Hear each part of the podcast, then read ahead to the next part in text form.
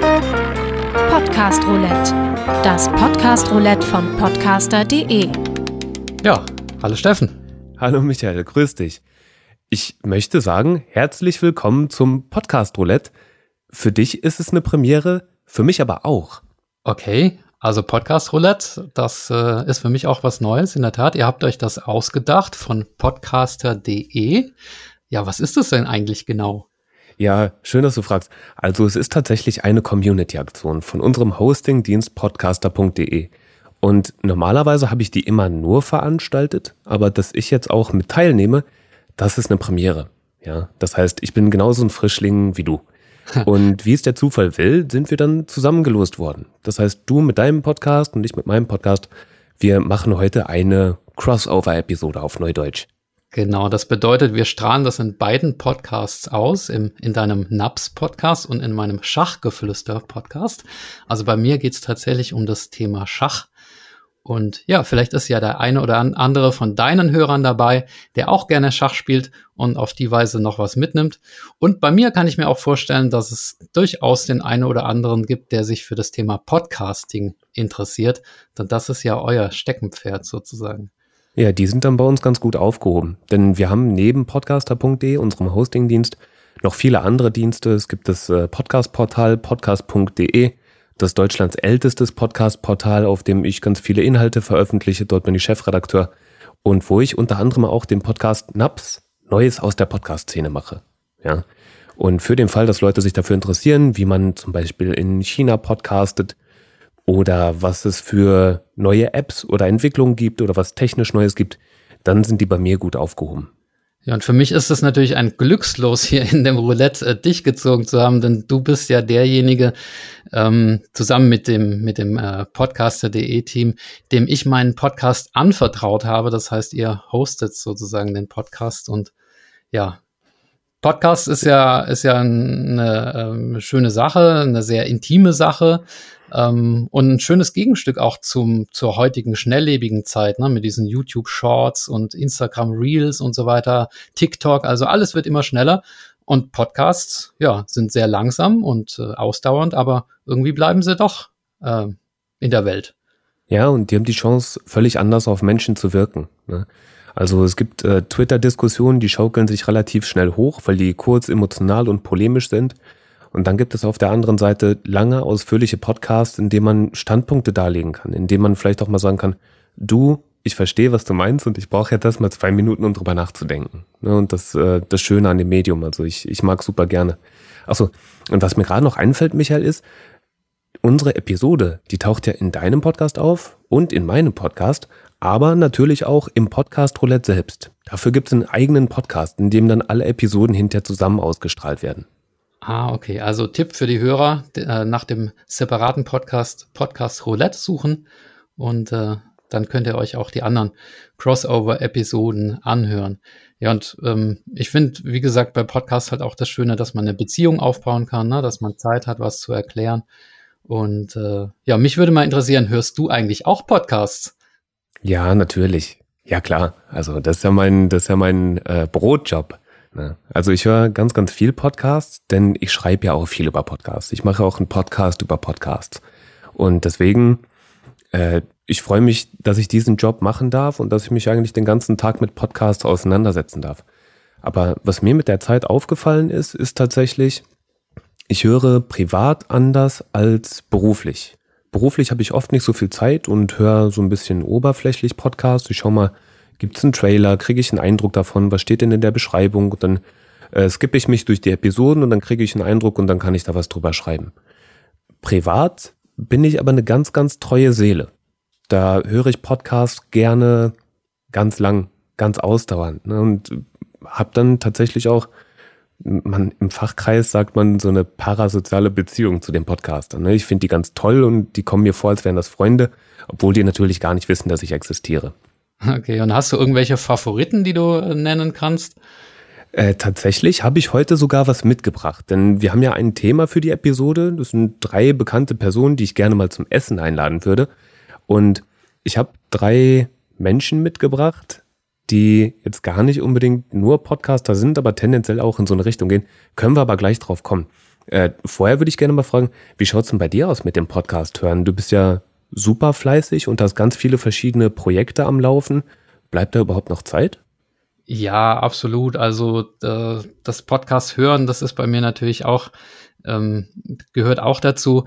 Einerseits natürlich Schachpodcasts, also man mag es nicht glauben, aber es gibt über 30 englischsprachige Schachpodcasts, die sich mit dem Thema äh, besser werden im Schach oder auch ähm, was gerade so aktuell los ist, äh, beschäftigen. Und inzwischen gibt's auch vier deutschsprachige Schachpodcasts, von denen eben ich einen betreue. Also da geht schon mal eine ganze Menge ähm, Zeit drauf. Und dann habe ich auch so ein bisschen, ja, weil ich ja auch so in Social Media aktiv bin, ne, meinen Podcast so ähm, bekannter zu machen auf Facebook und so weiter. Und da gibt es so einige Social Media Podcasts, ähm, die, ich, die ich gerne höre. Ähm, ja, wie heißen die denn jetzt? Jetzt komme ich nicht auf die Namen. Ähm, Björn Tantau zum Beispiel hat einen Podcast oder ähm, Katrin Hill. Das sind so die Social Media Podcasts und die Schach-Podcasts. Das sind so meine zwei Favoriten. Ja, interessant. Äh, ich schlage vor, wir können das ja auch noch in den Shownotes ablegen. Sowie den Link zum Podcast Roulette. Das können natürlich alle gerne abonnieren, die das jetzt hier gerade hören. Dann verpassen die auch keine von den Crossover-Episoden mehr. Und äh, falls du noch irgendwelche Podcast-Tipps hast, dann können wir das ja natürlich auch dort ablegen. Ja, absolut. Jetzt würde mich aber nochmal interessieren, ähm, für die Schachhörer, ähm, ja, bist du denn auch, also du hast dir den Namen Podcast Roulette ausgedacht oder dein Team, ich, ich, weiß es nicht. Roulette ist ja auch ein Spiel, Schach ist ein Spiel, jeder Mensch spielt gerne. Wie sieht's denn bei dir aus? Hast du schon mal eine Schachfigur berührt oder eine Mensch ärgere dich nicht Figur zuletzt oder ja, was ist so dein, dein Spieltrieb? Das ist interessant, dass du das fragst. Denn es ist ein Thema, das mich privat auf jeden Fall auch teilweise beschäftigt. Ich habe viele Freunde, die unfassbar gerne spielen. Und ich habe manchmal das Gefühl, ich möchte schreiend weglaufen, wenn ein Siedler von Katan-Abend oder sowas ansteht. Das äh, trifft nicht ganz so meinen Nerv. Und dann habe ich auch mal überlegt, was stimmt denn mit dir nicht, Steffen? Du musst doch irgendwas gerne spielen. Und da ist mir aufgefallen, ich mag kurzweilige Spiele. Damit kann ich mich anfreunden. Es gibt ein Kartenspiel, das heißt Durak. So, das spiele ich zum Beispiel sehr gerne. Oder es gibt äh, Backgammon. So dauert jede Partie fünf bis zehn bis 15 Minuten, je nachdem, wie man spielt. Und äh, da kann ich gut mit leben. Das ist mein Spielen. Und ich mag natürlich auch so rumblödeln und ähm, äh, Witze reißen. So, ich habe das Gefühl, das nicht im engeren Sinne spielen, aber im weiter gefassten Sinne kann man das vielleicht schon so beschreiben. Äh, jetzt muss ich leider gestehen, und ich hoffe, ich verärgere deine Hörer damit nicht. Schach ist mir manchmal zu lang. Ja, das kann ich nachvollziehen. Das geht sogar vielen Schachspielern selber so, die eben keine Lust mehr haben auf diese stundenlange Nachdenkschlachten. Und äh, deswegen gibt's ja aber auch immer mehr ähm, Kurzpartien. Also gerade online ne, hat es äh, in den letzten Jahren so einen richtigen Boom gegeben. Und gerade auch in den letzten Monaten gibt's noch mal ganz viele Leute, die sich angemeldet haben auf chess.com. Ähm, ich glaube, äh, über 100 Millionen User sind da jetzt angemeldet.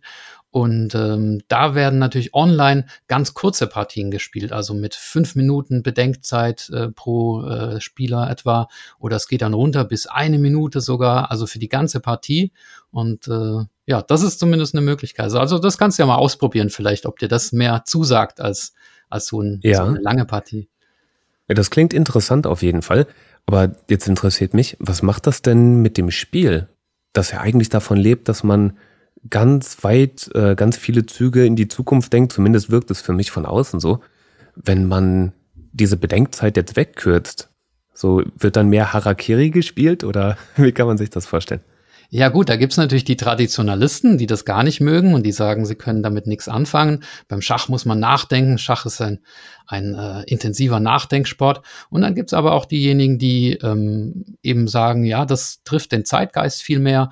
Und äh, es ist ja nicht so, dass man da einfach nur wild drauf losspielt, sondern auch äh, solche Kurzpartien, die kann man auf hohem Niveau spielen oder auf eben nicht so hohem Niveau. Und da spielt eben der Faktor der Intuition eine viel stärkere Rolle und hm. ähm, ja, so Erkennen von Mustern, Erfahrung, ne, Stellungsgefühl, das ist dann wichtiger als dieses reine Kalkulieren, was man beim Langschach braucht. Also es sind so ein bisschen andere Qualifikationen gefragt, aber das macht es nicht schlechter, sondern ähm, das macht es einfach anders. Und äh, ich bin Freund von, von, ähm, von langem Nachdenkschach, aber das kurze Schach hat genauso seine Berechtigung.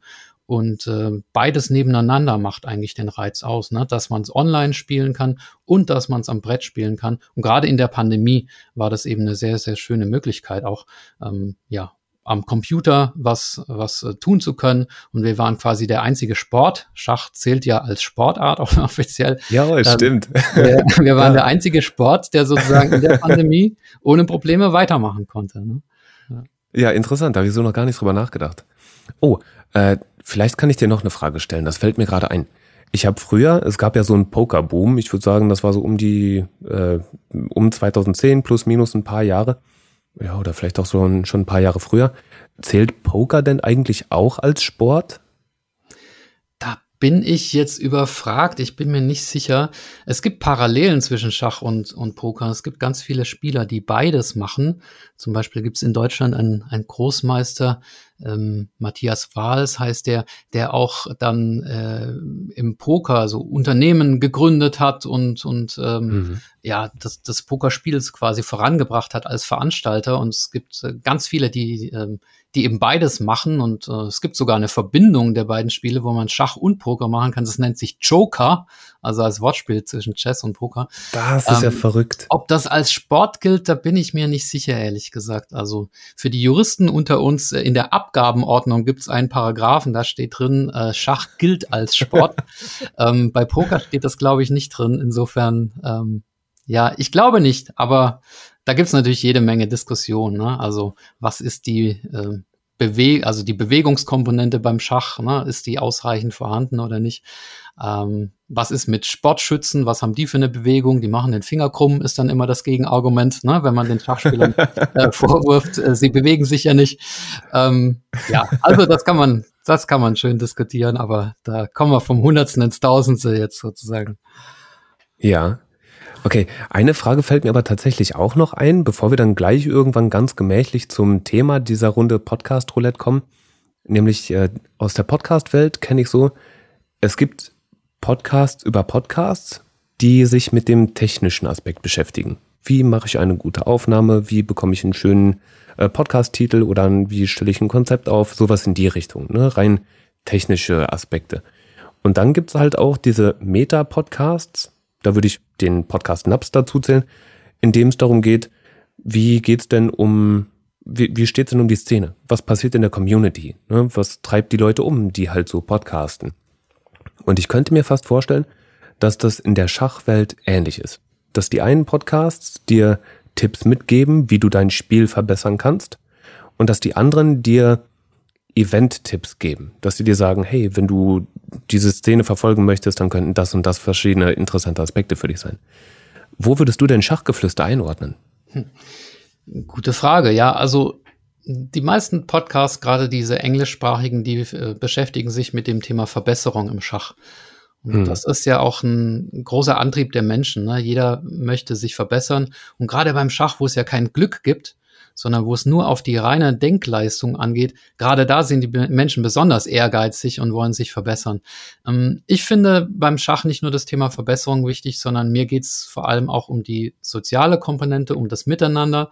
Deswegen mm, kämpfe ich auch immer dafür, dass die Schachspieler, die online spielen, dass die in die Vereine gehen, dass die miteinander ähm, sprechen, weil nichts ist schöner, als wenn man Schach spielt und dabei noch ja miteinander sprechen kann und das Thema ja soziale Eigenschaften des Schachs, das ist was, was ich immer ähm, betone und äh, auch das Thema Unterhaltung. Ne? Also ähm, bei Schachgeflüster geht es vor allem darum, äh, die Menschen zu unterhalten. Und meistens mache ich das, indem ich eben Gäste interviewe, die in der Schachwelt irgendwie was Besonderes geleistet haben, entweder gute Spieler sind, gute Trainer sind und oder einfach inspirierende Persönlichkeiten, äh, die sich besonders äh, hervorgetan haben.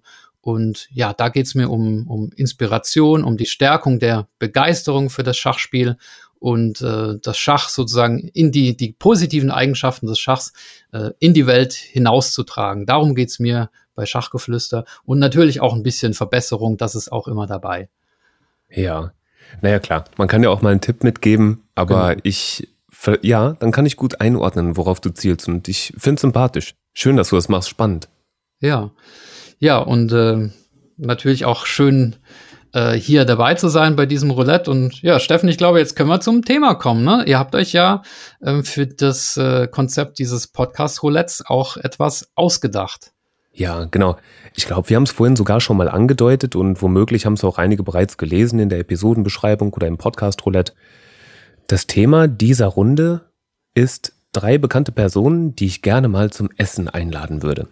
Das Thema, also wir haben uns ein bisschen Kopf darüber gemacht bei podcaster.de, äh, wo denn jeder anknüpfen kann und was jedem Spaß machen könnte und äh, wo bestimmt auch jedem was dazu einfällt. Und wir haben natürlich auch alle eingeladen, das Thema so weit und offen zu fassen, wie sie möchten. Das heißt, man muss jetzt nicht drei Leute aufzählen und dann ist Schluss, sondern äh, wir freuen uns natürlich immer, wenn alle Roulette-Partner nach Belieben abschweifen. Jetzt muss ich aber gleichzeitig zugeben, ich hatte fast ein bisschen Probleme, mir drei Leute auszudenken. Ging mir auch so. Also das ist total verrückt, oder? Das müsste das einfachste der Welt sein, aber ich, ich musste echt ein bisschen grübeln. So, wie ja. war es bei dir? Ja, das war auch so. Also man möchte ja auch Leute nennen, die einen irgendwie äh, inspirieren, ne? die vielleicht auch ein bisschen kreativ sind, wo der andere sagt, hm, das, den kannte ich noch gar nicht. Wenn ich jetzt irgendwie einen, einen Promi nehme, den sowieso jeder kennt, ne, dann fragt man sich, naja, warum nimmt er den jetzt? Also es sollte jemand sein, der vielleicht noch nicht bei allen auf dem Radar ist, der aber trotzdem mhm. irgendwie eine inspirierende äh, Lebensleistung vollbracht hat. Und ja, das ist, das war schon schwer. Ich habe aber drei Leute gefunden, mit denen ich sehr zufrieden bin. Und äh, ja, ich denke, du bist dann letztlich auch fündig geworden, oder? Tatsächlich ja, und jetzt sind es im Endeffekt sogar vier geworden. Ich hatte last minute noch einen Einfall. Ich bin mal gespannt, wen ich im Endeffekt ausfallen lasse. Aber genau, die drei sind zusammengekommen. Und ähm, wie schaut's denn aus, Michael? Hättest du Lust, deine erste Person vorzustellen? Soll ich anfangen? Ja, gerne. Ich würde mich freuen, ja. Wäre schön. Sagt dir das Projekt The Ocean Cleanup etwas? Hast du das schon mal gehört? Hm, also vom Namen her kann ich mir vorstellen, was es bedeuten könnte, aber ich habe keine Detailkenntnisse. Erzähl mal. Also, mein Essensgast heißt Bojan Slat. Das ist ein junger Niederländer mit kroatischen Wurzeln. Und Bojan Slat hat 2011 einen Urlaub in Griechenland gemacht und er war leidenschaftlicher oder er, er ist leidenschaftlicher Taucher. Und bei diesem Tauchgang hat er etwas gesehen, nämlich keine Fische, was er eigentlich sehen wollte, sondern Müll. Der mhm. ganze Ozean war voller Müll.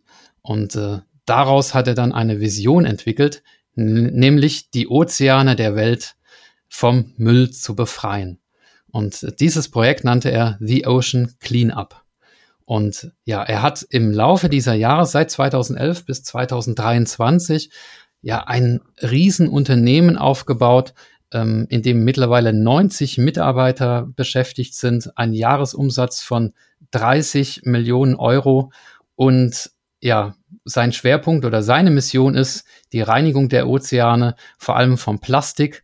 Und ähm, ja, mich inspiriert das einfach in doppelter äh, Hinweise. Einmal die Vision, etwas, etwas Gutes zu tun für die Umwelt, die, die Meere vom Plastik zu befreien und dann auch ähm, die Tatsache, dass er es von null aufgebaut hat und äh, so viele Herausforderungen in der Zeit äh, meistern musste, technische, finanzielle, äh, Investoren zu finden. Und ja, also dieses Projekt läuft natürlich noch, es wird immer größer und ähm, es hatte anfangs mit Schwierigkeiten zu kämpfen, hat es wahrscheinlich immer noch, aber ja, also dank Bojans Lat werden wir irgendwann plastikfreie Meere haben. Und das finde ich was ganz Tolles. Wow, okay, schön. Das klingt auf jeden Fall spannend und äh, ja, das ist jemand, den man so wahrscheinlich gar nicht auf dem Schirm hat, wenn man sich da nicht aktiv mit beschäftigt. Ähm, jetzt gibt es Leute, die räumen den Ozean auf und das ist nobel und hingebungsvoll. Auf der anderen Seite kommt aber auch immer mehr neuer Müll dazu oder sehe ich das falsch? Ja, das ist sicherlich so. Und da geht es natürlich auch darum, äh, das, das zu vermeiden, ne? gerade indem man ähm, zum Beispiel, wenn man Mode kauft, dass man möglichst Secondhand kauft und solche Sachen. Ne? Nach, Stichwort mhm. Nachhaltigkeit. Mhm. Ähm, das ist natürlich keine, also dieses Reinigungsprojekt, das bedeutet nicht, dass man jetzt äh, sinnlos äh, Plastik äh, verwenden darf, weil es wird ja dann ohnehin schon gereinigt, so ist es nicht. Mhm. Ähm, das ist natürlich, ähm, man muss da zweigleisig fahren. Ne? Einmal eben Vermeidung und äh, das andere eben, dass man das Plastik, was schon da ist, und das ist ja auch äh, schlecht für die, für die Fische und auch letztlich schlecht für die Menschen, weil die Fische nehmen dieses Plastik in der Nahrung auf und das ist dann alles, wir, wir essen dann diesen Müll und ähm, ja, ich denke, dass es noch eine Weile äh, dauern wird und dass natürlich auch nicht alle Probleme der Welt und äh, alle Probleme mit Plastik, die, die wir haben, äh, damit gelöst werden. Aber es ist zumindest was Sinnvolles und es soll jetzt auch erweitert werden auf Flüsse. Mhm. Also nicht nur die oh, Meere, sondern auch die Flüsse. Und äh, das ganze Ökosystem sozusagen ähm, profitiert davon. Und ja, also ich kenne mich jetzt natürlich mit den einzelnen technischen äh, Eigenschaften äh, auch nicht aus. Und wenn man auf Wikipedia äh, schaut, dann gibt's da auch Kritik ne, von Leuten, die sagen, ähm, wenn man das, dass man den, den äh, Meeren damit auch organisches Material entnimmt äh, und äh, dass es, dass es zu spät sei und was auch immer. Aber ich denke, ähm, ja, es ist es gibt so eine alte allgemeine Lebensweisheit, dass das, was man tun kann, selbst wenn es wenig ist, dass man das tun soll. Ähm, und dementsprechend finde ich das ja eine ne gute Sache einfach und wünsche ihm auf mhm. jeden Fall viel Glück. Oh, da schließe ich mich an. Na, vor allen Dingen, wenn man weiß, was das Richtige ist, dann einfach weiter das Falsche zu tun ist, äh, naja. Also oft weiß man ja nicht mal, was das Richtige ist, aber in dem Fall hat man ja einen ganz guten, also bilde ich mir zumindest ein, dass wir da einen ganz guten Blick drauf haben. Ja, absolut. Ähm. Und ich finde es auch unternehmerisch toll, ne? Also mal abgesehen davon, von dem Umweltaspekt, ähm, hat er wirklich mit, ich weiß jetzt nicht sein Alter, aber ähm, Anfang 20 hat er es geschafft, äh, ne, Millionen Investoren äh, zu gewinnen. Und da gehört ja auch viel kommunikative Überzeugungsarbeit dazu und wirtschaftliches mhm. Know-how und einfach von null auf ne, so, ein, so ein Unternehmen äh, hoch zu, äh, hochzubringen. Das ist ja auch was Tolles. Weißt du, was mir dazu gerade einfällt? Es gibt auf YouTube eine Serie, die heißt Seven vs. Wild. Äh, sieben Menschen gehen sieben Tage mit sieben Gegenständen in die Wildnis und probieren dann da zu überleben. Und es gab eine erste Staffel, die hat in Schweden stattgefunden und jetzt gibt es eine zweite Staffel, die ist vor wenigen Monaten rausgekommen.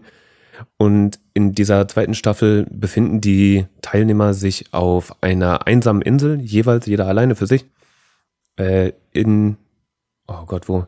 Kurz vor Panama in Panama, bei Panama, irgendwo dort in der Region. Und diese Inseln sind zwar verlassen und einsam, aber die sind unfassbar vermüllt. Das, was das Meer dort angeschwemmt hat, von Flipflops über Fischernetze, über alte Zahnbürsten, über Tüten, Müll, Flaschen und, und, und. Ich fand's schockierend. Also, das war dann ein so ein Aspekt, der mir gerade eben eingefallen ist, als du von diesem Projekt berichtet hast ähm, Wahnsinn. Also für die Teilnehmer war es natürlich super, die konnten da Sachen draus bauen, aber die haben sich auch alle schockiert geäußert, ne? War schon, mhm. schon gruselig. Ja, also das zeigt auf jeden Fall, dass das Projekt äh, sinnvoll ist. Aber jetzt, Steffen, bist du dran. Jetzt würde mich interessieren, wer deine Nummer eins ist. Ja, okay. Also, Michael, ich habe mir Mühe gegeben, hier ein bisschen was vorzubereiten, aber ich hoffe, dass das technisch klappt. Ich hatte ja vorhin erklärt, ich musste einmal kurz umziehen und jetzt wusste ich nicht genau, ob ich hier meine Einspieler so äh, platzieren kann, wie ich mir das vorgestellt hatte. Also ich probiere es einfach mal. Sekunde, vielleicht kannst du das ja hören. Sag mir mal, ob du das hören kannst. Ja.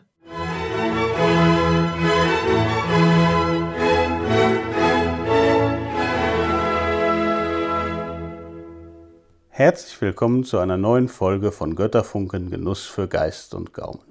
Wenn Sie jetzt denken, was hat denn der Beutner da in der Hand?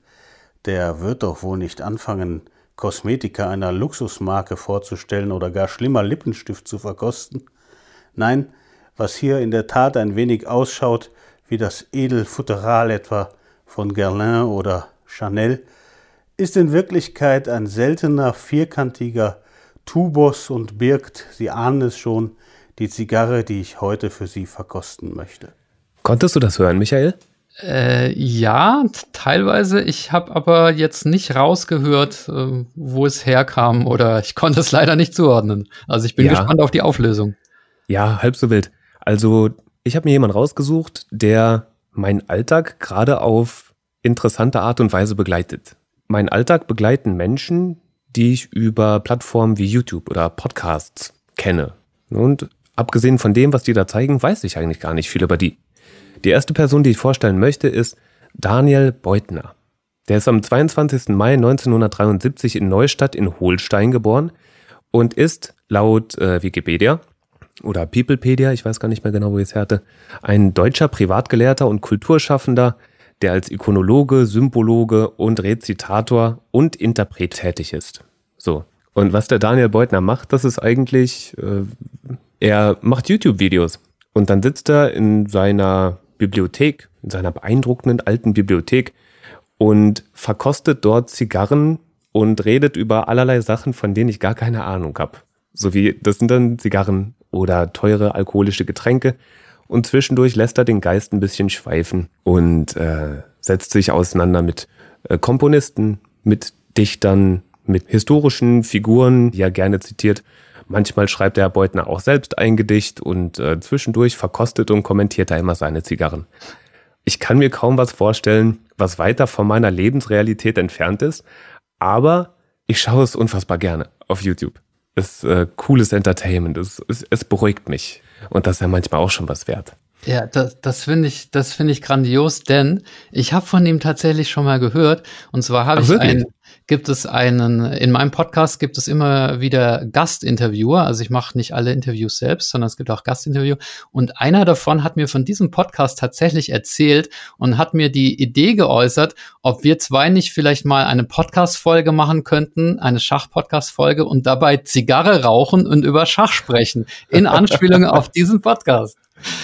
Das ist ja verrückt. Ja, ich habe dann abgelehnt, weil ich mich mit Zigarren überhaupt nicht auskenne und weil ich das Konzept nicht so richtig verstanden habe. Aber offenbar, ähm, ja, ist es erfolgreich.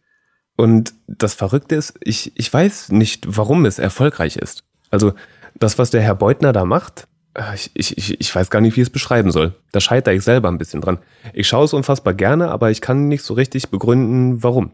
Er referiert dort und er verkostet dort und das, manchmal wirkt das fast ein bisschen skurril, aber es geht halt um den Genuss und der lebt das und der lebt dafür und der fühlt sich da unfassbar wohl bei und irgendwie macht es mir Spaß, mir das anzuschauen. Ja. Und du hast gerade eben gesagt, der Podcast, es geht dabei tatsächlich um einen YouTube-Kanal. Ich weiß gar nicht, ob der Herr Beutner auch einen Podcast macht. Aber wenn nicht, und für den Fall, dass er das jetzt hier zufällig hören sollte, dann würde ich ihm das natürlich gerne ans Herz legen, denn er hat auf jeden Fall die Stimme dazu und äh, ja, den Gehirnschmalz hat er auf jeden Fall auch. Ja, vielleicht ist es gerade diese Langsamkeit und dieses Genießen, ne, was sich wohltuend abhebt von den anderen Inhalten, die man eben auf YouTube so kombiniert, äh, konsumiert mit diesen Shorts und so weiter. Ne? Vielleicht trifft das einfach auch so den, das Bedürfnis von vielen Leuten. Ne? Ja, das stimmt. Und es ist einerseits niedrigschwellig, andererseits aber auch irgendwie, man kann da was lernen. Neulich habe ich eine Episode gesehen, in der es um Totentanze ging, um Kirchenmalereien und so. Und ich dachte, okay, verrückt, da habe ich noch nie in meinem Leben von gehört und ich, ich mag's. Mir gefällt's. Ja, sehr schön. Das verlinken wir natürlich auch in den Show Notes. Das ist ja so Ja, der Standard-Podcaster-Satz, ne? Das, das, das kommt in die Show Notes. Ja, genau. Bei Podcasts ist man ja ein bisschen eingeschränkt mit den Sachen, die man machen kann. Man kann jetzt nicht unbedingt Bilder zeigen, wenn man nicht auf YouTube veröffentlicht. Und äh, dann muss man halt einen Link dazu legen und äh, viele Leute danken es einem. Und wer es nicht schauen möchte, der muss da nicht draufklicken. Alles klar, dann soll ich weitermachen mit meinem nächsten? Na bitte. Ja, das ist jetzt so ein bisschen schwere Kost. Ähm, und zwar ähm, geht es um einen Mann, von dem gesagt wird, dass er den Dritten Weltkrieg verhindert hat. Oh, ich habe schon eine Ahnung, wer es sein könnte. Ja, okay. Also es gibt zwei Menschen, von denen man äh, das sagt. Der, den ich mir herausgesucht habe, heißt Stanislav Petrov. Und Stanislav Ah. Petrov, magst du, magst du sagen oder ähm, was du weißt? Ich, ich rate jetzt einfach mal ins Blaue und du kannst das ja dann gerne ergänzen. War es ein russischer Militär, der sich geweigert hat, den Knopf zu drücken? ja, genau das ist es. Ah, ja, okay, super. Ja, also es gibt noch einen zweiten, von dem man sagt, er hat den Dritten Weltkrieg verhindert. Das ist ein Herr ähm, Antipov, hieß er, glaube ich, der auf einem U-Boot war und auch ähm, in äh, kurzfristig reagieren musste, ob er sozusagen die äh, Atomraketen im, im U-Boot aktiviert. Und ähm, ich habe hier aber mir den Stanislav Petrov rausgesucht und der war 1983 in der Kommandozentrale der sowjetischen Satellitenüberwachung nahe Moskau ähm, im Dienst. Und da meldete das Satellitenüberwachungssystem den Start einer US-Rakete. Und äh, Stanislav Petrov musste binnen weniger Minuten entscheiden, ähm, ob er seinen Vorgesetzten einen Angriff oder einen Fehlalarm meldet. Und er hat sich dann äh, entschieden, ans Telefon zu gehen und einen Fehlalarm zu melden. Und äh, kurze Zeit danach ähm, hat das System die, äh, den Start einer zweiten Rakete vermeldet und einer dritten, vierten, fünften. Und Petrov ist immer noch ruhig geblieben und hat gesagt, ich glaube das nicht, ähm, dass, das, dass das so ist. Und ja, kurze Zeit später kam Gott sei Dank die Entwarnung, äh, eine seltene Wolkenformation, laut Wikipedia, hat ähm, Sonnenstrahlen reflektiert und die haben das Warnsystem getäuscht. Also es hat keinen ähm, Angriff stattgefunden und Petrov hat dadurch, dass er nicht an diesen Andre Angriff geglaubt hat, sozusagen, ähm, ja, er hat richtig gehandelt ähm, und insofern einen äh, nuklearen Gegenschlag der Sowjetunion verhindert. Also gru gruselige Geschichte eigentlich irgendwie. Also das ist ein beeindruckendes Beispiel dafür, wie nah schön und furchtbar beieinander liegen. Ne? Ich meine, das ist einerseits eine super schöne Geschichte, dass da jemand bei seinem Gewissen geblieben ist und dafür gesorgt hat, dass nicht die gesamte Menschheit oder große Teile der Menschheit aussterben. Und dass es aber so nah vor der Klippe war, das ist ja, oh mag man sich gar nicht vorstellen. Ja, also ich habe auch diese gespaltenen äh, Emotionen dabei, so wie du. Einerseits ist es erschreckend, ne, dass es nur an einem Menschen hing, was hätte passieren können. Andererseits ist es aber auch irgendwie ermutigend, ne, dass, dass auch da, wo man vielleicht jemand Unbesonnenen vermutet, dass da manchmal stille Helden sind, die sich, ja, die sich dem Krieg äh, und der Gewalt verweigern und die, die Gutes unterstellen und, und damit Recht haben. Und ähm, ja, insofern äh, will ich einfach mal das, das Ermunternde ähm, da betonen und äh, deswegen habe ich mir ihn auch herausgesucht, nicht äh, um, ja, es ist ja ein aktuelles Thema ne, ähm, in, der, in der Zeit äh, momentan im Ukraine-Krieg, aber ähm, ich will damit nicht schockieren, sondern ich will eigentlich im Gegenteil ähm, ja zeigen, dass es äh, verantwortungsvolles Handeln ähm, in der Welt gibt und immer gab und äh, dass wir darauf in Zukunft hoffentlich auch weiter vertrauen dürfen. Damit hast du einen schönen Akzent gesetzt. Das finde ich gut. Das gefällt mir. Und das passt tatsächlich äh, interessanterweise auch ganz gut zum nächsten Kandidaten, den ich vorstellen möchte. Der heißt Thorsten Heinrich. Und auch dazu würde ich gerne noch mal eine Kleinigkeit abspielen. Mhm, ich bin gespannt. Hallo und herzlich willkommen. In diesem kurzen Video wollen wir uns nur ein paar weitere Befestigungsanlagen der Russen anschauen, die vor allem im Bereich von Saporischie und Cherson sind. Das heißt in Regionen, auf die die Ukrainer vorstoßen wollen in einer kommenden Frühjahrsoffensive, die ja klar in Richtung Asowsches Meer gehen sollte, zumindest bei dem, was wir erwarten.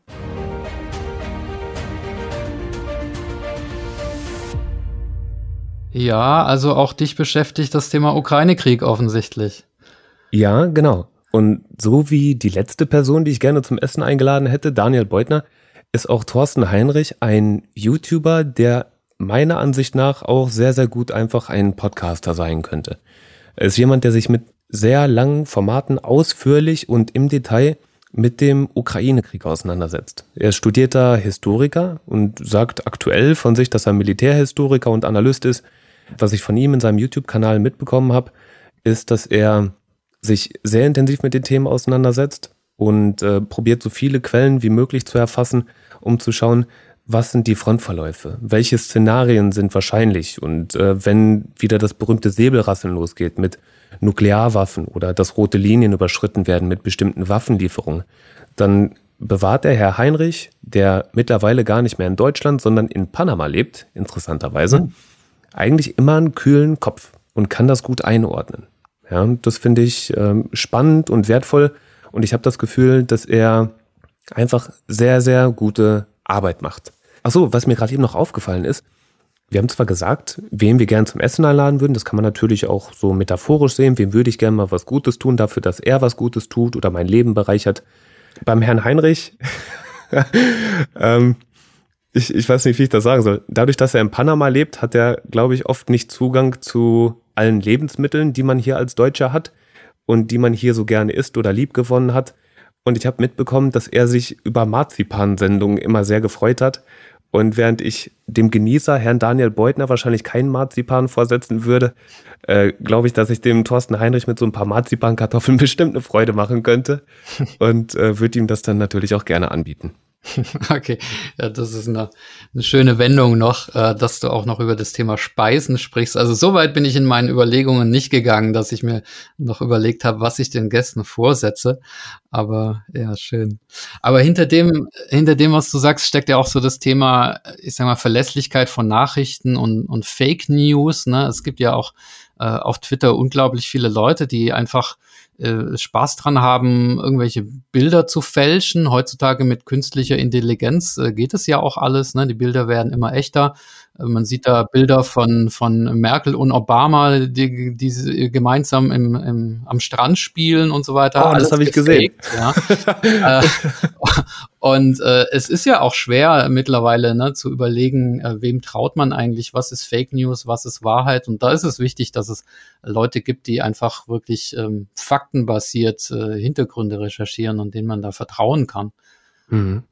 Und vor allem beeindruckt mich bei Thorsten Heinrich, die krasse Kompetenz, die er mitbringt. Es gibt ja Menschen, die brennen wirklich für ein Thema. Und ich glaube, wenn ich dich jetzt irgendwas über Schach fragen würde, dann bist du gut darüber informiert und kannst auf einen Fundus von Informationen der letzten 10, 15, 20 Jahre zurückgreifen, weil dich das Thema dann wahrscheinlich einfach schon so lange begleitet. Äh, Zwischenfrage, wie lange begleitet dich das? Ah, da gibt's mehrere, äh, mehrere Auslösepunkte. Also als Kind äh, habe ich schon mal so ein bisschen angefangen. Da ist mir nach dem Tod meines äh, Großvaters so ein Schachbuch in die Hände gefallen. Und dann habe ich aber eigentlich erst 2013 wieder, äh, wieder Feuer gefangen. Da hat eine Weltmeisterschaft stattgefunden und da gab's auf Spiegel Online so einen Live-Ticker. Und äh, den habe ich verfolgt und dadurch ähm, bin ich so reingekommen. Also es ist äh, immerhin schon zehn Jahre jetzt, die ich die Schachwelt intensiv verfolge. Und seit dem Podcast, den habe ich im Oktober 2019 angefangen, also oh, auch schon dreieinhalb Jahre. Da rutscht man dann natürlich immer, immer tiefer so ein bisschen in die Szene rein und wird dann so richtig zum, ja, zum Nerd sozusagen.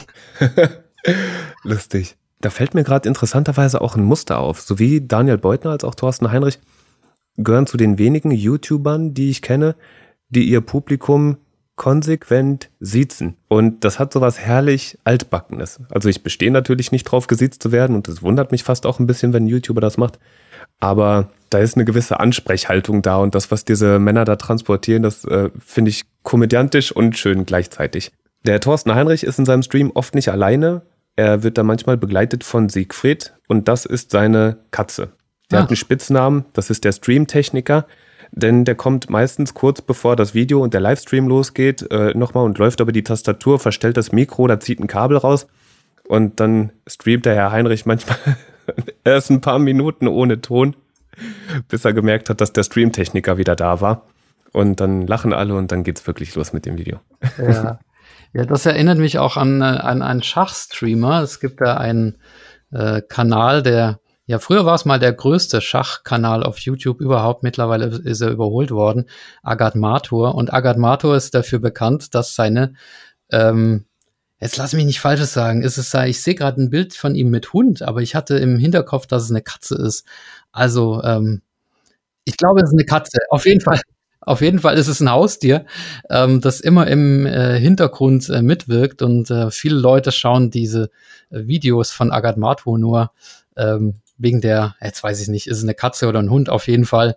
Ähm, das ist ja auch so ein Markenzeichen dann irgendwie so ein bisschen, ne, von, von Leuten. Manchmal, ja. manchmal gar nicht bewusst gemacht, aber sowas führt dann dazu, ähm, dass, dass es äh, plötzlich ganz viele Views hat. Ja, genau. Und interessanterweise, glaube ich, also das Stichwort ist ja vorhin schon einmal kurz gefallen, ich weiß gar nicht, ob im Vorgespräch oder schon in der Episode, dass äh, parasoziale Bindung entsteht. Ne? Man verbringt viel Zeit mit diesen Menschen, die das streamen oder podcasten. Man kennt die Stimme, man bekommt mit, wenn die von ihrem Haustier reden oder wie die damit umgehen. Und das ist sowas Menschliches und Greifbares und das kann man dann schon schnell mal mit einer echten sozialen Bindung verwechseln. Ne? Dann wachsen die Leute einem schon ans Herz, obwohl die ja. natürlich gar nicht wissen, dass man existiert. Ja. Du sagst verwechseln. Ist es, ist es nicht eine echte soziale Bindung auch irgendwo? Ja, also kommt drauf an, wen man fragt. Ne? Tatsächlich ist ja eine, also es ist ja eine parasoziale Bindung, denn äh, die zeichnet sich dadurch aus, dass die asymmetrisch ist. Die ist einseitig. einseitig man, ne? ja. man hat etwas, was sich wie eine echte soziale Bindung anfühlt, aber die andere Person weiß gar nicht, dass du existierst. Ne? Geht auch mit TV-Moderatoren oder so, ne? wenn man irgendwen total toll findet, äh, weiß ich nicht, äh, Anne Will zum Beispiel oder so und die so sympathisch findet, dass man denkt, oh, ich, ich mag die einfach, die ist ein total guter Mensch, aber dass ich immer zugucke, das weiß die, wahrscheinlich weiß sie es gar nicht. Ja. Wobei der Appell an Podcaster ja auch ist, ne, aus dieser Einbahnstraße so eine zweiseitige G Geschichte zu machen. Also man äh, soll dann immer irgendwie zu Interaktion aufrufen und so.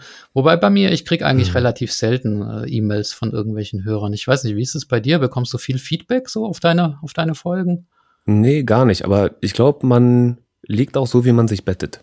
Also angenommen, ich würde meine Folgen jetzt so planen, dass ich jeweils in der nächsten Folge das Feedback aus der letzten einbringe und immer aktiv dazu auffordere, mir diese oder jene Frage zu beantworten oder zu kommentieren, dann würde das wahrscheinlich auch passieren. Und ich glaube, das kann man machen und das hilft und in Sachen Community Building oder mit diesen gruseligen Algorithmen kann das natürlich auch absolut hilfreich sein. Aber manchmal ist ein Podcast halt auch einfach nur ein Podcast. Ne? Und dann freut man sich über Rückmeldung, aber der, der kann ja auch ohne funktionieren. Ja. Und das heißt ja auch immer, man soll am Ende so ein Call to Action loswerden. Ne? Abonniere mhm. mich, schreib mir eine E-Mail und was. Ach, manchmal denke ich auch immer, komm jetzt, es wäre eigentlich schöner gewesen, wenn du diesen lästigen Call to Action am Ende, wenn du den jetzt einfach weggelassen hättest, dann wäre das eine runde Sache gewesen. Und ähm, mhm. ja, ich weiß nicht, wie, wie du das siehst, aber diese, diese Call to Actions am Ende, ach, die nerven doch, oder? Es ist ein zweischneidiges Schwert. Also ich nehme es niemandem übel, der diese Call to Actions macht und auch ich bin mitunter einer von denen. Ne? Äh, man kann die Call to Actions ja auch anders gestalten. Man kann die auch einfach in der Mitte einbauen. Dass man zwischendurch sagt, hey, ach so, wenn du gerade mit deinem Smartphone hörst, äh, drück doch auf Abonnieren, dann verpasst du keine Folge mehr und dann hat man hinterher, kann man sich ein schönes Ende machen. Oder dass man vielleicht nicht sagt, hier, abonniere meinen Podcast, sondern wenn du meinen Podcast magst, dann erzähl einem Freund davon. Das kann ja auch was ganz Schönes sein. Ja, also ich, ich sehe tatsächlich beide Seiten. Ich verstehe beide Seiten. Ja. Ja gut, dann, wenn wir schon über Schach sprechen, dann würde ich mit meiner dritten Person weitermachen. Na, aber bitte. Und das muss natürlich ein Schachspieler beziehungsweise eine Schachspielerin sein in einem Schachpodcast. Ähm, ich frage mal ganz ketzerisch, kennst du denn eigentlich einen ganz berühmten Schachspieler oder eine Schachspielerin? Äh, ja, also ich habe von einem Schachspieler mitbekommen, der der Beste der Welt sein sollte. Äh, er hieß, glaube ich, Herr Magnusson, Magnussen oder so. Und hat sich jetzt von allem, was ich mitbekommen habe, dazu entschieden, bei der nächsten Weltmeisterschaft nicht mehr teilzunehmen, weil ihm die Vorbereitung zu anstrengend ist. Äh, das ist das Halbwissen, das ich generiert habe. Vielleicht kannst du es mal abrunden und vielleicht ist es ja sogar deine Person. Ähm, es ist nicht meine Person. Ähm, du ah, meinst okay. den äh, Norweger Magnus Carlsen. Ah, und, Magnus, ja, natürlich. Ja, und, aber Magnus hat schon gestimmt. Und in der Tat, er hat seinen WM-Titel aufgegeben. Ein, einfach, das ist eine, eine Sache, die in der Schachgeschichte zwar schon mal vorgekommen ist, bei dem berühmten Bobby Fischer, der mhm. ja als einer der größten Schachspieler aller Zeiten gilt. Auch der hat 1975 seinen Weltmeistertitel einfach aufgegeben aber da lag es auch so ein bisschen daran, dass Bobby Fischer schon, naja, sagen wir, er war schon eine sehr, sehr spezielle und auch, ähm, man kann glaube ich auch sagen, psychisch gestörte Persönlichkeit. Magnus Carlsen mhm. ist äh, alles andere als psychisch gestört. Er möchte einfach diesen Aufwand nicht mehr auf sich nehmen. Du hast es genau richtig gesagt und richtig mitbekommen. Und ähm, ja, jetzt werden wir im, am, ab dem 7. April werden wir ein Weltmeisterschaftsduell zwischen der Nummer zwei und der Nummer drei der Welt haben. Aber hm. um auf meine Person zu kommen, es ist nicht Magnus Carlsen, sondern es ist äh, die beste Schachspielerin aller Zeiten, die wir hatten. Ah. Und das ist eine Ungarin namens Judith Polgar. Und ähm, sie inspiriert mich wirklich. Und ich habe mir extra eine Frau ausgesucht, weil wir im Schach ähm, gerade dabei sind, ja eigentlich schon seit Jahrzehnten, aber momentan wieder intensiver, die ähm, äh, den Frauenanteil im Schach ähm, zu steigern. Und zwar nicht nur was Spielerinnen angeht, da sind wir ungefähr bei zehn Prozent im Deutschen Schachbund, also ein großer Männerüberschuss, sondern auch beim Thema Schiedsrichter, Trainer. Und äh, ja, es heißt immer, Mädchen brauchen Vorbilder und Judith Polgar ist ähm, das Vorbild äh, schlechthin. Sie ist äh, die beste Spielerin aller Zeiten, die es je gab und äh, war sogar die Nummer äh, unter den Top Ten der Weltrangliste hat auch ähm, Gary Kasparov geschlagen. Das war der, der über Jahrzehnte das Weltschach dominiert hat ähm, vor mhm. Carlsen. Mhm. Und ähm, ja, es ist, es äh, gibt so eine, sie hat einfach einen bemerkenswerten Werdegang auch. Das ist schon so ein bisschen, ja, fragwürdig. Also ihr Vater hat äh, drei Töchter gehabt, Judith war einer davon, und er hat ähm, versucht, diese drei Töchter, und er hat es auch geschafft, diese drei Töchter äh, zu Weltklasse-Spielerinnen zu trainieren. Er hat sie alle im Schach trainiert, zu Hause. Alle drei sind sie Weltklasse geworden und das war für ihn quasi so ein soziales Experiment. Er wollte beweisen, was alles sozusagen mit, mit Lernen, mit Leistung möglich ist und ähm, ja, dass man quasi im, im Schach und auch generell im Leben unabhängig vom Talent Erfolg haben kann, indem man einfach trainiert und sich anstrengt. Also es ist quasi der, der, der Sieg des Trainings und äh, des Ehrgeizes äh, über das Talent. Und ähm, einerseits natürlich irgendwie ein fragwürdiges Familienexperiment. Ich würde das nicht mit meinen Töchtern machen, aber andererseits auch irgendwo inspirierend, ja, was, was eben so ähm, Training sozusagen für Effekte ähm, hervorbringen kann. Ja, oh, das ist aber spannend. Da habe ich ganz viele Anschlussfragen sofort. Also, was mir als allererstes einfällt, ist, in vielen Sportarten sind Männer ja von Frauen getrennt. Und manche Menschen finden das nicht zeitgemäß und manche Menschen finden das nach wie vor valide. Das kann man jetzt finden, wie man will. Und es gibt bestimmt auch Gründe für das eine und andere. Jetzt frage ich mal, im Schach gibt es aber keine Trennung, oder? Es gibt, es gibt beides. Es gibt separate Frauenwettbewerbe und Frauen haben dann zusätzlich noch die Möglichkeit, in der sogenannten offenen Klasse anzutreten. Also es gibt nicht Frauen und Männer, sondern es gibt Frauen und die offene Klasse. Und Frauen können dann äh, entweder im, im Frauenturnier oder in der offenen Klasse antreten. Ähm, ja. Und Judith Polgar zum Beispiel ist eine, die sagt, ähm, Frauen tretet oder Mädchen und Frauen tretet doch in der offenen Klasse an. Denn es gibt keinen Grund, euch zu separieren und euch ähm, schlechter zu machen, als ihr seid und von vornherein anzuerkennen, dass die Männer stärker sind als ihr. Aber es gibt eben auch einige Frauen, die sagen, ähm, ja, wir wollen diese separaten Turniere einfach, damit wir uns wohler fühlen, damit wir uns sicherer fühlen, weil wir unter äh, unser Gleichen sozusagen äh, lieber spielen als in dieser männerdominierten äh, Schachwelt. Und ähm, mhm. ja, ich glaube, der Konsens ist einfach, ähm, dass es die einen so wollen und die anderen so. Und ähm, dass es gut so ist, äh, wie es jetzt ist, dass es dieses Wahlrecht gibt. Aber es wird heiß diskutiert tatsächlich. Es gibt auch Leute, die sagen, ja, warum gibt es denn hier überhaupt den Begriff Frauenschach? Ne? Schach ist Schach, egal wer spielt. Und ja. ähm, die da dagegen sind. Also ja, heißes, heißes Eisen, was du da ansprichst. Da gehen bei mir tatsächlich, also ich könnte jetzt wahrscheinlich eine ganze Podcast-Folge drüber fragen, ne, weil bei manchen Sportarten scheint es einfach Sinn zu ergeben, äh, dass man beide Geschlechter trennt. Und in dem Fall scheint es mir aber fast irgendwie ein bisschen, ich weiß gar nicht, wie ich sagen soll, veraltet. Die kognitiven Unterschiede, also ich kann mir das schwer vorstellen, dass da solche kognitiven Unterschiede gibt, dass man das trennen müsste. Auf der anderen Seite verstehe ich aber natürlich auch, dass wenn jemand sagt, nö, wir fühlen uns unter uns wohler und wir möchten diesen Freiraum für uns haben, dass man den dann natürlich auch gewähren sollte. Also gar keine Frage. Ja, das ist, glaube ich, der Grund. Und es gibt dann noch eine Paralleldiskussion, die ist auch ganz interessant ähm, mit äh, Titeln. Ne? Es gibt ja diesen Titel Großmeister, vielleicht hast du das schon gehört. Und äh, darunter gibt es dann internationaler Meister. Und äh, mhm. äh, es gibt auch parallel Frauentitel, weiblicher Großmeister, weiblicher internationaler Meister. Und auch da ist die Diskussion, braucht man das eigentlich oder braucht man es nicht?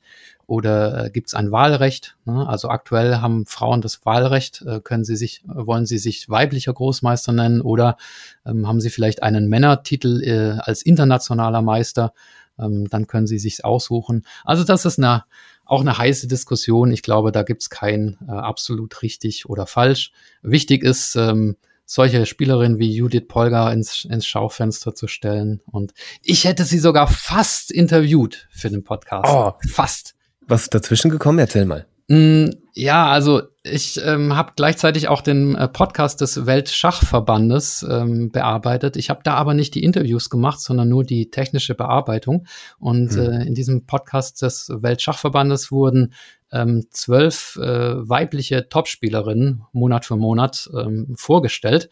Und einer davon war Judith Polgar. Und äh, die ähm, Schachkollegin, die das Interview gemacht hat, die hat mich dann am Vormittag angerufen und hat gesagt, sie ist heute krank, sie kann nicht und ob ich einspringen möchte und Judith Polgar interviewen möchte. Aber das Interview wäre schon dann in irgendwie einer Viertelstunde oder sowas gewesen. Und ich war null vorbereitet. Ich hatte die Fragen nicht und ich hatte irgendwie gerade äh, Stress und die Kinder waren da und alles Mögliche. Und dann habe ich mich dagegen entschieden. Jetzt im Nachhinein beiße ich mir natürlich in den Hintern, denn so ein Weltstar wie Judith Polgar interviewen zu können, das, das wäre schon ein Highlight gewesen. Oh, schreib ihr doch noch mal. ja. Aber ja, das wäre natürlich super cool. Also ich, ich spüre richtig, wie, wie dich das begeistert. Ja, du hast aber auch noch eine dritte Person im Petto, oder? Tatsächlich ja. Und während wir uns gerade unterhalten, bin ich so ein bisschen am Hin und Her überlegen, wen ich dort jetzt vorstelle. Denn ich hatte ja vorhin beide. gesagt, soll ich beide vorstellen? Ja, nimm beide, komm. Okay, na gut, dann machen wir beide. Es sind tatsächlich beides Comedians. Es sind tatsächlich auch beides Podcaster und sind beides sehr erfolgreiche Podcaster. Und die haben ebenfalls eine Gemeinsamkeit. Ich würde beide von ihnen auf einen Döner einladen. okay, kein Markenfahren, sondern Döner. Der eine kennt ihn sehr gut. Das ist Felix Lobrecht. Ne, der ist ja in Berlin aufgewachsen, ist ein deutscher Komiker und Podcaster. Und ähm, ich glaube, obwohl ich gar nicht so viel über ihn weiß, gehe ich davon aus, dass er eigentlich eine coole Nudel ist. Ich habe gelegentlich mal Podcasts von ihm gehört, aber bin kein Spotify-Nutzer, deswegen kriege ich von seinem gemischtes Hack nicht viel mit. Aber ich habe Sympathien für ihn. Und es gibt eine kleine Anekdote. Ich werde ganz oft darauf angesprochen, dass ich Menschen an ihn erinnere. Vom Humor, von der Größe, vom Aussehen. Ich weiß nicht, was die da alle haben. Aber mir begegnet das in letzter Zeit sehr, sehr häufig, dass Leute sagen, irgendwie erinnerst du mich an Felix Lobrecht. Und wenn wir dann gemeinsam unseren Döner naschen, dann würde ich ihn fragen, ob er auch so oft darauf angesprochen wird, dass er Leute an mich erinnert. Und du hast gemischtes Hack gesagt. Das heißt, er, er betreibt diesen berühmten Podcast, gemischtes Hack. Ja, genau. Er und Tommy Schmidt machen das auf äh, Spotify. Und äh, da, ich glaube, einmal die Woche kommt das raus. Also ich muss zu meiner Schande gestehen, ich höre es tatsächlich nicht, aber treffen würde ich den Felix doch ganz gerne mal. Ja. Und ihn fragen, ob er lieber Döner oder gemischtes Hack essen würde. Ja, also ich, ich bin da nicht so. Ich würde ihm auch ein Mettbrötchen mitbringen. so, da passe ich mich ja meine Gesprächspartner an. Ähm, lustigerweise äh, hat ein Freund von mir ein ähnliches Schicksal. Auch er wird häufig darauf angesprochen, dass er Leute irgendwie an Felix Lobrecht erinnert. Okay. und immer wenn es mal wieder passiert, bei mir war es erst Montag noch soweit, dann äh, schreiben wir uns gegenseitig eine Nachricht, eine SMS und schreiben Felix plus eins. Und ja, vielleicht müsst ihr mal den Felix Lobrecht Döner Podcast gründen oder so. Ja, das wäre eine Möglichkeit. Ey, äh, der andere Podcaster, Komiker, den ich interessant finde, von dem habe ich auch noch einen kleinen Ausschnitt mitgebracht. Dann spiele ich den der Vollständigkeit halber jetzt auch noch eben kurz ein. Achtung, 3, 2, 1. Oh, Jesus, here we go. Bill, I want a boyfriend. Hey, Bill, I know you're pro you probably just read the subject. And went all, well, drop your panties, bitch. No, I would never do that. That's if you said you wanted to get laid. Um, so, anyway, she says that's not quite the case. Um, I'm a guy. Oh, the left turn! The left turn! Okay, ja. Meine letzte Person, die ich gerne vorstellen möchte, ist äh, Bill William Frederick Burr. Amerikanischer Comedian und Podcaster, der tatsächlich schon seit 2011 podcastet und mittlerweile auf knapp 900 Episoden gebracht hat mit seinem Monday Morning Podcast. Und äh, er ist einfach unfassbar lustig. Er hat eine Eigenschaft, die ich nur aus der Ferne gut ertrage. Er ist nämlich unfassbarer Choleriker. Er ist sehr lustig dabei, deswegen kann ich das aushalten. Und ich weiß, dass er weit weg ist, wenn ich seinen Podcast höre. Äh, ich glaube, wenn er neben mir auf der Couch sitzen würde, dann würde ich das nicht so gut vertragen. Aber es ist einfach legendär, wie Menschen sich in Rage reden können. Und er macht das. Und der ist dabei sehr unterhaltsam. Der Ausschnitt, den ich gerade eben gezeigt habe, der ist aus seiner Community-Rubrik. Dort lässt er sich jeweils von seinen Zuhörern Fragen schicken, die er mit seinem, ja, auf komödiantische Weise beantwortet. Ja, dann gibt er immer seine Einschätzung dazu ab, die manchmal nicht ganz politisch korrekt sind. Formulieren wir es mal so.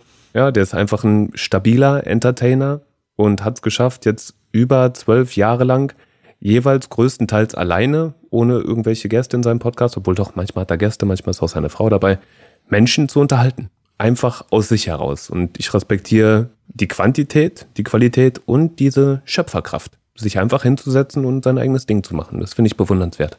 Mhm. Ja, spricht für seine Kreativität und seinen Einfallsreichtum und 900 Episoden, das ist ja wirklich stark. Also ich glaube, viele Podcasts werden so nach fünf bis zehn Episoden auch irgendwie wieder eingestellt. Ne? Also das ist ja schon eine unglaubliche Ausdauer. Mhm, genau, also so ein Podcast, der lebt ja eigentlich davon, dass der Podcast abonnierbar ist, sprich, dass immer wieder neue Inhalte kommen. Ja, das ist eigentlich ein ganz integraler Bestandteil von Podcasts an sich. Und äh, vielen Menschen geht dann aber irgendwann die Puste aus. Und wie kann man es den Leuten verübeln? Ich habe auch ein privates Podcast-Projekt, das tatsächlich genau heute enden wird, nach drei Jahren. Und äh, das ist einerseits ein bisschen melancholischer Abschied, andererseits ist aber auch einfach so, dass Geschichten irgendwann auserzählt sind. Und dass es vielleicht auch Sinn ergibt, sich dann zu verabschieden, wenn es gerade am schönsten ist. Das will ich jetzt nicht dem Bill Burr empfehlen, aber für mich ist das jetzt so und dann ist auch wieder Platz für neue Projekte. Ja, magst du noch verraten, was das für ein Projekt ist oder ist das dein persönliches Geheimnis? Na klar, erzähle ich gerne. Also folgendes. Ich habe damals meine Masterarbeit geschrieben in Online-Journalismus. Multimedia und Autorschaft hieß der Studiengang. Und ich habe da angefangen, mich mit Podcast auseinanderzusetzen und habe überlegt, mit welchem Thema könnte ich mich denn in dem Masterprojekt so lange beschäftigen, dass es mir nicht langweilig wird und mich nicht nervt, und dann bin ich bei Graffiti kleben geblieben. Das mag ich gerne, das hat mich schon immer fasziniert. Und dann habe ich angefangen, Protagonisten aus der Graffiti-Szene zu treffen. Und man könnte jetzt denken, dass ich mir Mühe gegeben hätte, tolle Künstler zu treffen, die Fassaden sehr, sehr bunt machen. Das war aber nicht ganz mein Ansatz.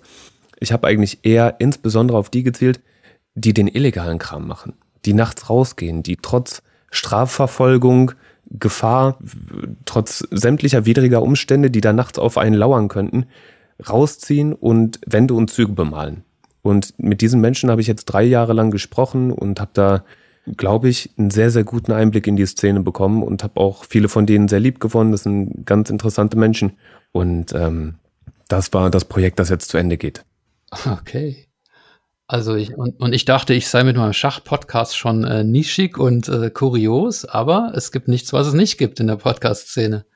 Du hast vollkommen recht. Und interessanterweise, es gab dieses Masterprojekt und parallel dazu habe ich meine Masterarbeit geschrieben, die musste ich auch noch abgeben. Und darin ging es halt eben um Nischenpodcasts. Wie können Nischenpodcasts erfolgreich sein in der Podcast-Szene? Und viele Menschen sprechen ja von den Reichweiten, dass man diese und jene Klicks oder Downloads erreichen müsste. Ich glaube, bei einem Nischenformat, da gelten andere Regeln. Da wirkt die Gravitation anders. Das heißt, wenn ich im Kosmos illegaler Graffiti 1000, 2000, vielleicht 3000 Menschen erreiche, dann habe ich eine extrem gute Penetration von Menschen, die für dieses Thema brennen. Also so viel kann ich auf jeden Fall sagen zu Nischenpodcasts. Ja, also in der Graffiti-Szene und vor allem in der illegalen Graffiti-Szene bist du jetzt eine Hausnummer. Äh, würde ich so nicht von mir behaupten, aber ich, ich denke, einige Menschen kennen mich schon. Und, ja. Ach so, da möchte ich dich mal was fragen. Vielleicht ist dir das auch schon mal passiert. Warst du schon mal bei einem Schachevent und Menschen haben dort plötzlich deine Stimme erkannt? Ähm, ja, tatsächlich. Also ich durch, die, durch, die, durch die Familie äh, schaffe ich es nicht ja. so häufig, wie ich möchte, äh, das Wochenende auf Schachturnieren zu verbringen. Aber ich war letztes Jahr zum Beispiel in Dortmund. Da gibt es ein ja. ähm, großes, äh, international bekanntes Schachturnier, das auch dieses Jahr wieder stattfinden wird. Und äh, da bin ich tatsächlich auch angesprochen worden und erkannt worden. Nicht jetzt aufgrund der Stimme, sondern ähm, tatsächlich auch, äh, weil die Leute mich einfach so ähm, vom Aussehen erkannt haben. Ähm, ich bin ja auch auf Instagram, Twitter, Facebook, Pipapo. Ah. Und da kursiert schon mal das eine oder andere Bild ähm, ab und zu mal von mir. Und da hat mich tatsächlich ein Stammhörer, äh, hat mich angesprochen und erkannt. Und wenn ich dann meinen Namen sage, dann ist es bei manchen Leuten auch so, dass sie sagen, ah, du bist doch Schachgeflüster. Und dann ja. Also, das, äh, aber es stimmt schon. Also vom, vom Aussehen her wird man nicht so oft erkannt, ähm, sondern ja, die Leute kennen dann tatsächlich die Stimme. Ja, das ist ja auch irgendwie was Schönes. Ja, also ich muss da erstmal noch mit leben lernen. Das, also für mich ist teilweise was Gruseliges, denn ich habe natürlich mein Gesicht da komplett rausgehalten aus dieser Podcast-Sache. Und dass dann dort wirklich Menschen meine Stimme erkennen im Vorbeilaufen, unglaublich. Also das ist nicht schlimm oder so, aber das, da, ich, ich bin da total äh, sprachlos. Also mich wundert's total. Gab es da ein besonderes Erlebnis, wo du gerade beim beim Zug warst, der beschmiert wurde und erkannt wurdest, oder?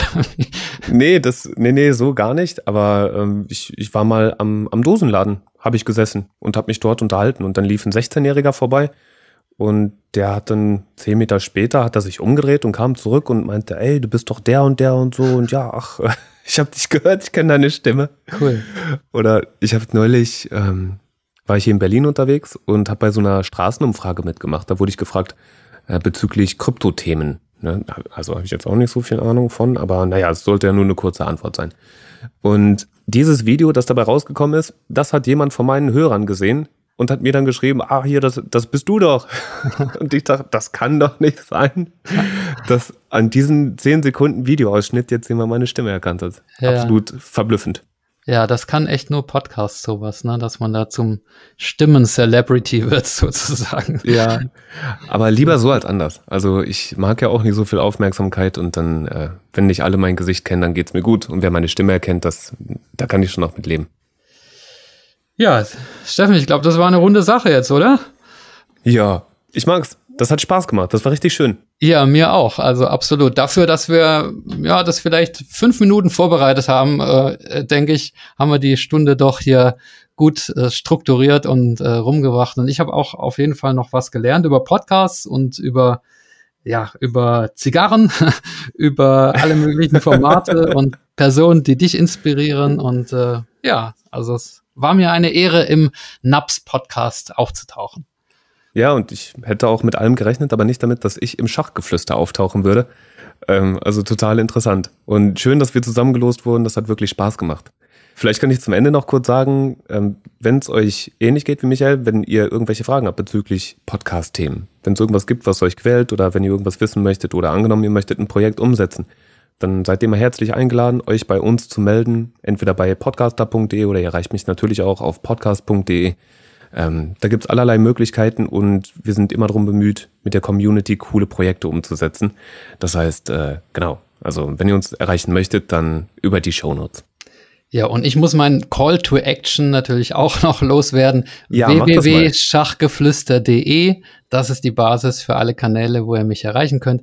Und ja, ich kann nur ermuntern, Leute, spielt Schach, es macht Spaß, ähm, es trainiert das äh, logische Denkvermögen und es ist einfach eine schöne Abwechslung.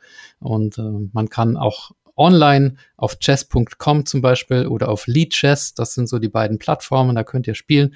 Oder sucht euch einen Schachverein. Es ist einfach ein toller Sport und ja, macht Spaß. Also größte Empfehlung, spielt Schach. Du weißt du was?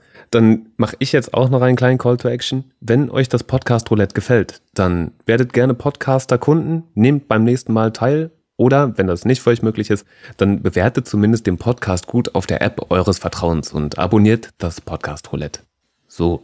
Sehr schön. Dann glaube ich, haben wir das Notwendige gesagt. Ich sage vielen Dank an alle Schachgeflüster-Hörer und an alle Naps-Hörer. Und ja, Steffen, vielleicht sehen oder hören wir uns ja irgendwann mal wieder. Da schließe ich mich an. Falls du mal in Berlin bist, komm gerne vorbei bei uns im Podspace und äh, ich freue mich. Das hat Spaß gemacht. Nochmal danke. Mach ich gerne. Bis dann. Tschüss. Ciao, Michael. Bye, bye. Podcast Roulette. Das Podcast Roulette von podcaster.de